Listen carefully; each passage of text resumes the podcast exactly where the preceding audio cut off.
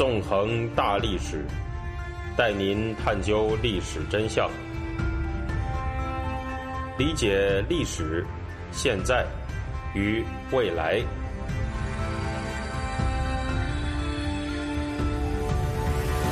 大家好，欢迎大家收听《纵横大历史》，我是主持人孙成。今天我们将继续进行文革历史系列节目。在上一讲当中，我们谈到了北京清华附中红卫兵组织的成立过程。从1966年5月29号到6月2号，短短的几天之内，清华附中红卫兵就从十几个人召开秘密会议。发展到了上百人联署大字报的地步，而在这个节骨眼上，中国官方喉舌《人民日报》又全文刊登了一份出现在北京大学的大字报，极大的加速了局势的演化。这份大字报的名字，在文革当中被毛泽东叫做“第一张马列主义大字报”，它的正式名称呢，叫做宋硕、陆平、彭佩云在文化革命中。究竟干些什么？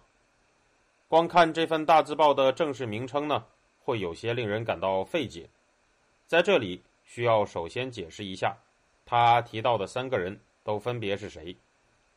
在文革爆发的时候，宋硕是北京市委大学部副部长，陆平是北京大学校长兼党委书记，彭佩云呢是北京大学党委副书记。可以说。他们是与北京大学直接相关的三位有领导地位的干部。这份大字报的作者，则是北京大学哲学系党总支书记聂元子、副书记赵正义、教师宋一秀、夏建才、杨克明、高云鹏、李醒臣等一共七个人。要明白宋硕、陆平、彭佩云这三个人为什么会被点名，还需要从北大的社会主义教育运动，也就是四清运动谈起。早在一九六四年十一月的时候，由两百一十人组成的社教工作队进驻了北京大学。在这之后呢，工作队是甩开了北大校党委，并依靠包括聂元子在内的一批左派人士，对校党委展开了攻击。陆平和彭佩云两个人呢，都遭到了猛烈的冲击。陆平和彭佩云也与工作队展开了僵持不下的对抗，最终在邓小平。彭真、陆定一等人的支持之下，北大校党委被保了下来。响应工作队的聂元子则遭到了批判。一九六五年七月，北大的两百多位领导在北京国际饭店召开会议，会上对聂元子进行了批判。在这之后，聂元子本人呢，还遭到了校党委的进一步打击，被下放到北京郊区的怀柔参加四清运动，因此。在文革的前夜，聂元子等北大校内左派与校党委形成了尖锐对立的局面。实际上，尽管聂元子自称由他领衔的七个人贴出的大字报完全是自发产生的，在贴出之前，除了他们七个人之外，没有人知道具体内容。但是他明显没有说出全部的事情。这份大字报的后台受益者。是当时中共中央的铁杆毛派康生的妻子曹义欧。一九六六年三四月间，在四清运动仍然没有正式结束的时候，曹义欧带着工作组来到北大进行蹲点。在北大期间，曹义欧找到了不少人谈话，也联系上了聂元子，表示不要到下面搞四清去，北大的问题还应该继续解决。你在国际饭店被斗了一通。也就不了了之了。在这之后，随着五幺六通知的推出，文革正式发动。听了五幺六通知的聂元子又一次与曹一欧见了面，表示他想给北大校长兼党委书记陆平写一张公开张贴在校园里的大字报。曹一欧表示，五幺六通知是文化大革命的纲领性文件，就是要发动群众，大字报可以写。这样呢？在曹一欧的许可之下，聂元子等七个人就在一九六六年五月二十五号，正式贴出了他们的大字报。宋硕、陆平、彭佩云在文化革命中究竟干些什么？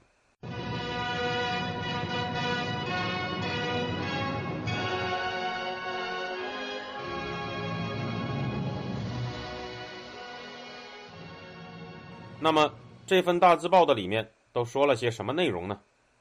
这份大字报的开头啊，就是一副杀气腾腾的毛氏语言。他这么说道：“我读给大家来听一听啊。”他说：“现在全国人民正以对党、对毛主席无限热爱，对反党反社会主义黑帮无限愤怒的高昂革命精神，掀起轰轰烈烈的文化大革命，为彻底打垮反动黑帮的进攻，保卫党中央、保卫毛主席而斗争。可是北大按兵不动。”冷冷清清，死气沉沉，广大师生的强烈革命要求被压制下来，这究竟是怎么回事？原因在哪里？这里有鬼，请看最近的事实吧。在接下来的内容里呢，这份大字报对北大领导进行了可以说是语气歇斯底里的声讨。比如说，他首先引用北大校领导讲过的话，包括“群众起来了，要引导到”。正确的道路上去，引导运动向正确的方向发展，要积极领导，才能引向正常的发展，等等。随后呢，再对这些话语进行批判，说道：“什么是正确的道路？什么是正确的方向？什么是正常的发展？你们把伟大的政治上的阶级斗争引导到纯理论、纯学术的圈套里去。不久前。”你们不是亲自指导法律系同志查了一千五百卷书、一千四百万字的资料，来研究一个海瑞平原狱的问题，并大肆推广是什么方向正确、方法对头，要大家学习好经验吗？可见啊，聂元子等人对北大校方将批判吴晗、海瑞罢官这件事情降温成学术争论，感到非常的不满。在大字报里面，他们接下来是这样说到的。党中央、毛主席早已给我们指出的文化革命的正确道路、正确方向，你们闭口不谈，另搞一套所谓正确的道路、正确的方向。你们想把革命的群众运动纳入你们的修正主义轨道，老实告诉你们，这是妄想。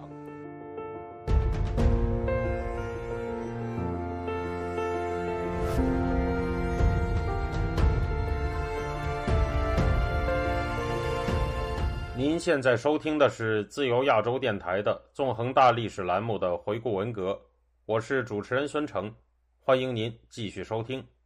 聂元子等人的大字报中还引用了不少北大领导人的其他言论，在这里呢，我们再举一个例子。大字报中首先谈到了北大领导人的几句话，包括说啊什么，从理论上驳倒他们，绝不是开大会能解决的，北大不宜贴大字报。要引导开小组会写小字报等等。接下来呢，聂元子等人的大字报又对这几句话展开了批判，表示：你们为什么这样害怕大字报？害怕开声讨大会，反击向党、向社会主义、向毛泽东思想猖狂进攻的黑帮？这是一场你死我活的阶级斗争，革命人民必须充分发动起来，轰轰烈烈、义愤声讨，开大会、出大字报。就是最好的一种群众战斗形式。你们引导群众不开大会、不出大字报，制造种种清规戒律，这不是压制群众革命、不准群众革命、反对群众革命吗？我们绝对不答应。总之呢，这份大字报的写作模式就是如上所述的，不断的对北大领导的话用毛氏政治语言进行猛烈的抨击。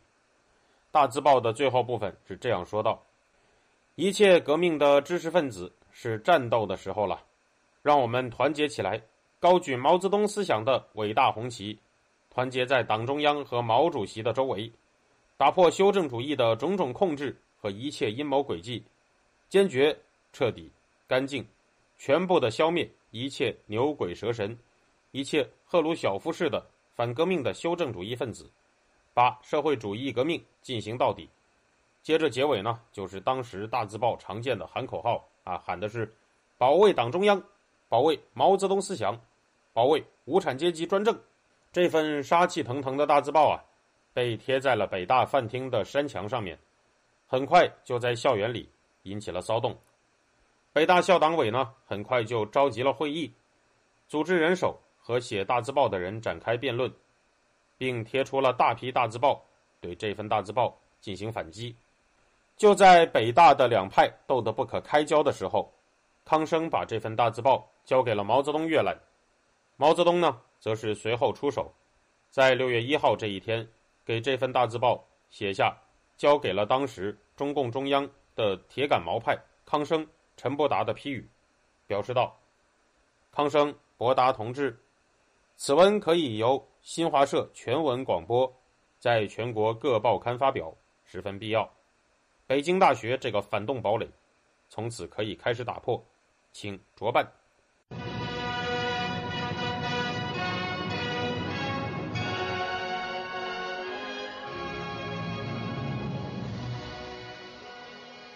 此外呢，毛泽东还给康生打了电话，说啊，聂元子的大字报是二十世纪北京公社宣言，比巴黎公社意义更重大。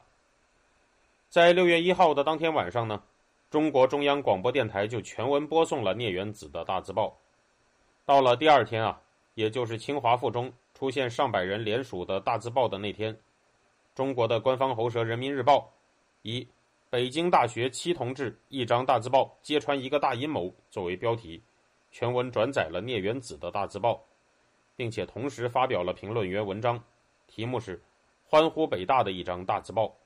这篇文章这样说道：“北京大学的无产阶级革命派，一定能够更高的举起毛泽东思想的伟大红旗，一定能够更加有力的团结群众进行战斗。一时还看不清楚的人们。”一定会迅速的提高自己的觉悟，参加到战斗的行列中来。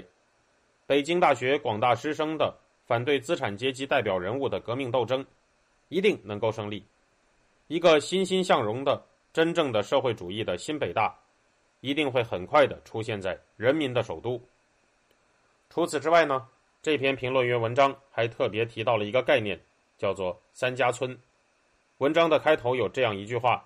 聂元子等同志的大字报，揭穿了三家村黑帮分子的一个大阴谋。那么，关于这篇文章开头中所说的三家村，究竟指的是什么呢？今天我们的这一讲啊，由于时间关系，就先不进行详细的解释了。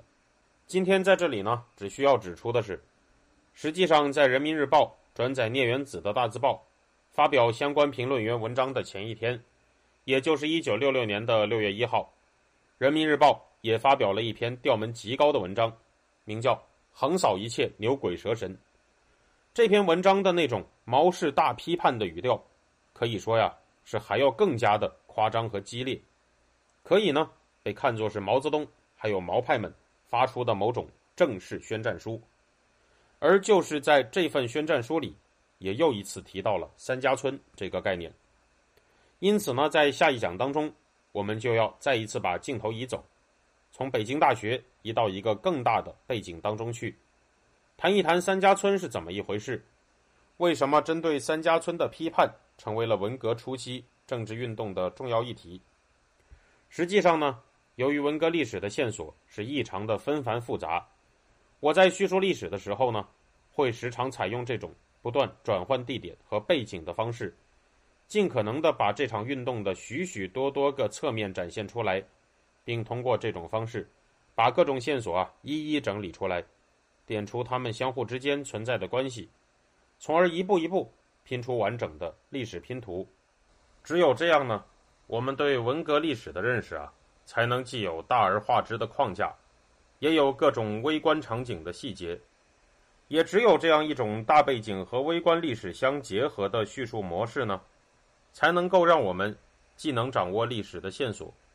又能够看到其中一个一个有血有肉的场景，无论是对待文革的历史，还是对待人类历史上的任何一段历史，我们呢都应该用这种方法去进行认识。